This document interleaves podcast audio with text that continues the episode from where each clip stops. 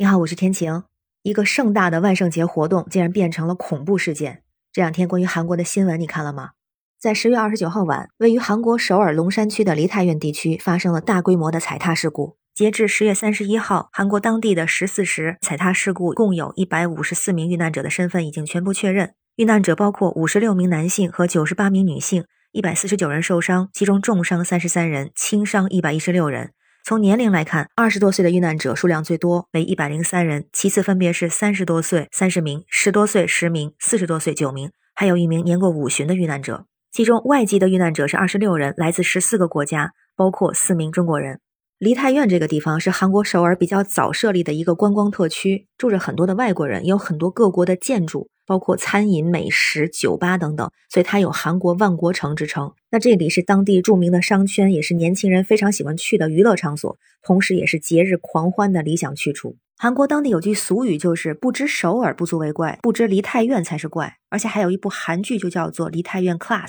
今年的万圣节活动是韩国二零一九年疫情以来第一次解除口罩令，所以年轻人们也是大量的涌入，有十万人做好万圣节的装扮，聚集在梨泰院一带，庆祝三年来第一个不用戴口罩的万圣节。那根据报道，再结合网上的视频还有照片，可以看到事故的死伤者基本是处在那一段宽三点二米、长五点七米的斜坡路段，挤满了数百人，后面的人呢是不断在往前挤，前边有人绊倒在地，中间有的人甚至是双脚离地。所以就这样，因为后面不断的向前挤压，人堆人就像叠罗汉一样堆了。有的人说是五六层，也有的说是七层还多。那如果说有十来个人同时会挤压在一个人的身上，这个压力就可能达到一千公斤，最终就造成了这次严重的踩踏事件。根据一位在韩中国留学生接受采访的时候的说法，二十九号当晚现场是人贴人，让他产生了窒息的感觉。最后他是爬上了路边商家备用的凳子来脱险的。那还有一部分留学生表示，当时因为看到人实在是太多了，所以没有继续挤，提前离开了，避免了一场灾难。那这个重大事故引起了全世界的关注，网友就表示太可怕了，愿逝者安息。也有一些中国网友说，说人多的地方少去凑热闹，而且还有疫情。那也有人说，都是因为万圣节。那一般来说不会把这种大型的踩踏事故就归罪于一个节日，但是好像这一次万圣节确实有一点问题。一个是它确实是一次二零一九年疫情以后第一次超大型的一个聚会，再有呢就是万圣节的时候大家都做好各种各样的装扮。那韩国有一个电视台也报道，警察在救援的时候，有的人以为警察他是扮演成警察而不是真的，所以一定程度上延误了一些救助的时间。还有一个说是跟这个万圣节的糖果有关。之前有一个视频，在这个视频中，一边是施救人员在做人工呼吸，但是另外在不远的一个地方，还有一群人在非常开心的蹦迪。所以这种生和死的强烈的反差也引起了大家的注意。那就有那些好不容易逃生的幸存者向警察这么评价他们，说他们嗑药嗑嗨了，根本停不下来。关于这次踩踏惨案的真实的原因，目前还没有定论，还在调查中。有的人说起因是因为戴着兔子发箍的一个男子故意叫喊朋友，说用力推；也有人说是因为谣传的消息害的，是据说来了一个著名的歌手，大家都想看热闹，结果在踩踏事故第一线发出求救尖叫的时候，后方的人以为是明星来了，所以更加拼命的往前挤。那人群拥挤呢，有很多人喝了酒就特别的兴奋，还有人拿出手机去播放枪击的声音，去吓唬别人。还有的人呢，从口袋里面掏出了一种花花绿绿的陌生的糖果，并且怀疑里面含有致幻物。当时事件发生之后，中国驻韩国使馆还特别发文，特此提醒在韩的中国公民：第一是注意人身安全，特别提出要警惕陌生的糖果和饮料；第二是做好疫情的防护，出门务必佩戴正规的口罩；第三个是报备个人信息。那综合这些信息，好像这个万圣节的糖果还真的不能排除嫌疑。因为有人说，在路边有人扮成无脸男的样子，专门分发这种糖果，就是一种压片状、压成药片状的糖果。这个让我想到关于圣诞节糖果的一些事情。因为现在西方的万圣节会举行非常盛大的一些庆祝的活动，他们会穿上一些奇装异服、妖魔鬼怪的衣服，会有南瓜灯，还有就是非常经典的 trick or treat。不给糖就捣蛋，它是万圣节的一个主要活动之一。一般来说是小朋友扮成各种恐怖的样子，或者穿上各种奇装异服，挨家挨户的去按邻居家的门铃去索要糖果。那主人家呢，可能也会穿着非常恐怖的服装，会拿出一些糖果或者是小礼物，有时还会制造这种声音的特效，还有制烟机，营造一些恐怖的气氛。所以糖果在庆祝万圣节的过程中是必不可少的一个环节。但是很多年来，在西方国家，有关万圣节糖果的一些案件也不少见。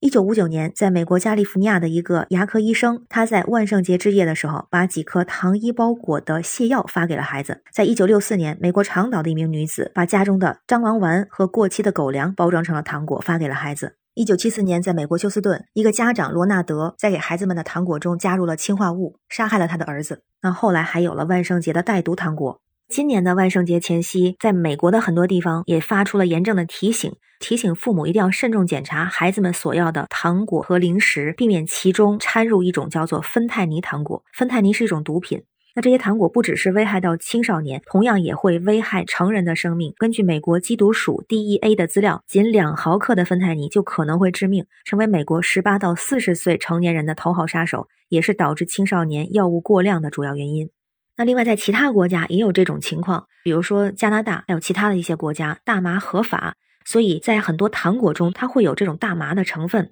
所以其实当地的一些家长也会非常的忌惮，因为我平时的工作中也会接触到一些海外华裔的学生，所以也聊到过这个问题。当地的家长和孩子也会约定，这个 trick or treat 得来的糖果在路途中不可以打开食用，需要拿回家先进行检查。最稳妥和简单的方式，其实就是家长用自己家准备的糖果去换掉孩子收集来的一些糖果。啊，还有万圣节发糖好像发毒，这个是在前两年的时候，是在二零二零年那一年是海外的疫情非常严重，这个发的糖果可能还会带有新冠病毒。那说回韩国梨泰院的踩踏事故，糖果是不是也会有问题？一个是现在韩国还是会有疫情，人数还在增加，有没有可能存在新冠病毒？那再有呢，就是网友提到的这个致幻剂，然后也注意到网上有人说，当地的媒体也报道说，确实有人分发致幻糖果，因此导致死亡是传闻。因为我不懂韩文啊，他看到网上的这个翻译是这么来写的，还有翻译过来的韩国网友的说明，他说感觉集体嗑药了，都带去验毒吧，说这些人都精神异常了吧。那这个万圣节出现的陌生糖果，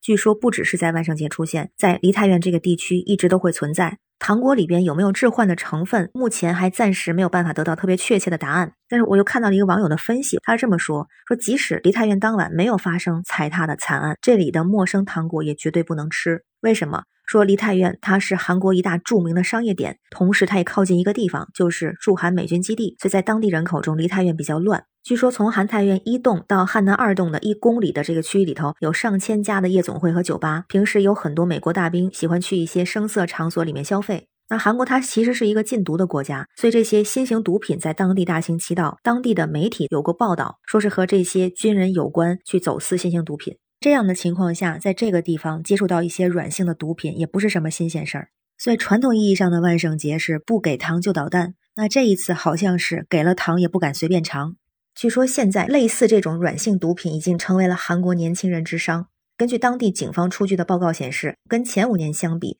今年一年缴获毒品总量增加了八倍。同时呢，社交媒体的兴起就让韩国年轻人就可以足不出户，以一张披萨的价格就能直接点上毒品外卖。这个真的非常的可怕，而且更加可怕的是，涉及毒品犯罪的一些学生人数也在激增。和二零一八年相比，二零二一年的毒贩的增幅是百分之三十一，涉毒的学生增幅是百分之一百四十七，而且年龄最小的仅仅是小学生。所以在这里面，同时也会想到我们在当地的一些留学生，都是学生的身份，都是年轻人，还是需要更加注意保护自己，不要去尝试一些特别奇怪的、不该尝试的新鲜的东西。所以这次梨泰院的踩踏事件的确非常的可怕。那一方面，我们确实就像网友说的，这种情况不要去瞎凑热闹。但这个好像也还不足够。其实它的背后可能还会有一些其他的危险因素。所以危险的聚集活动我们不去参加，一些陌生的食品饮品也不去碰。这对不管是当地人、对年轻人、对其他年龄的人、对我们的留学生，都是一个共同的一个警示：要提高警惕的心理，注意疫情的防范，注意其他危险的防范。那关于梨泰院后续的进展，咱们也会持续关注。我是天晴，这里是雨过天晴，感谢你的关注、订阅、点赞和分享，也欢迎在评论区留言，我们一起来聊。让我们每天加油，拜拜。